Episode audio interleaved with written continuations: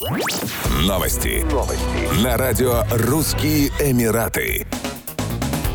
Несколько человек получили травмы легкой и средней степени тяжести в результате частичного обрушения конструкции строящегося здания – мечети в районе Аль-Батин в Абу-Даби. Всех пострадавших эвакуировали и доставили в больницу, где они получают медицинскую помощь. Территорию стройки оцепили, ее охраняют группы экстренного реагирования полиции и управления гражданской обороны Абу-Даби. Власти также призвали население держаться подальше от места происшествия и получать необходимую информацию только из официальных источников. Фотографировать и производить видеосъемку на месте месте происшествия также запрещено. Жилой район малоэтажной застройки Альбатин находится на западе столицы ОАЭ. Он известен множеством парков и общественных объектов. Также у столичных жителей пользуется популярностью местный пляж.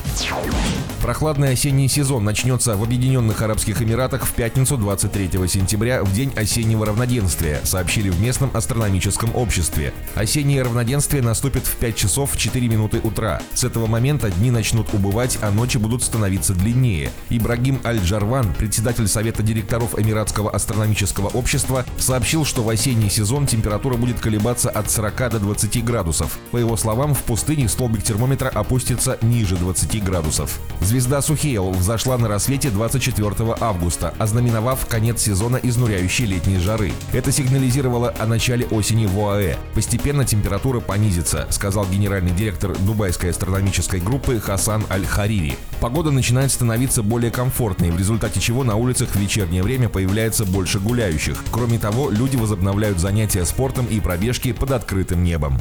Еще больше новостей читайте на сайте RussianEmirates.com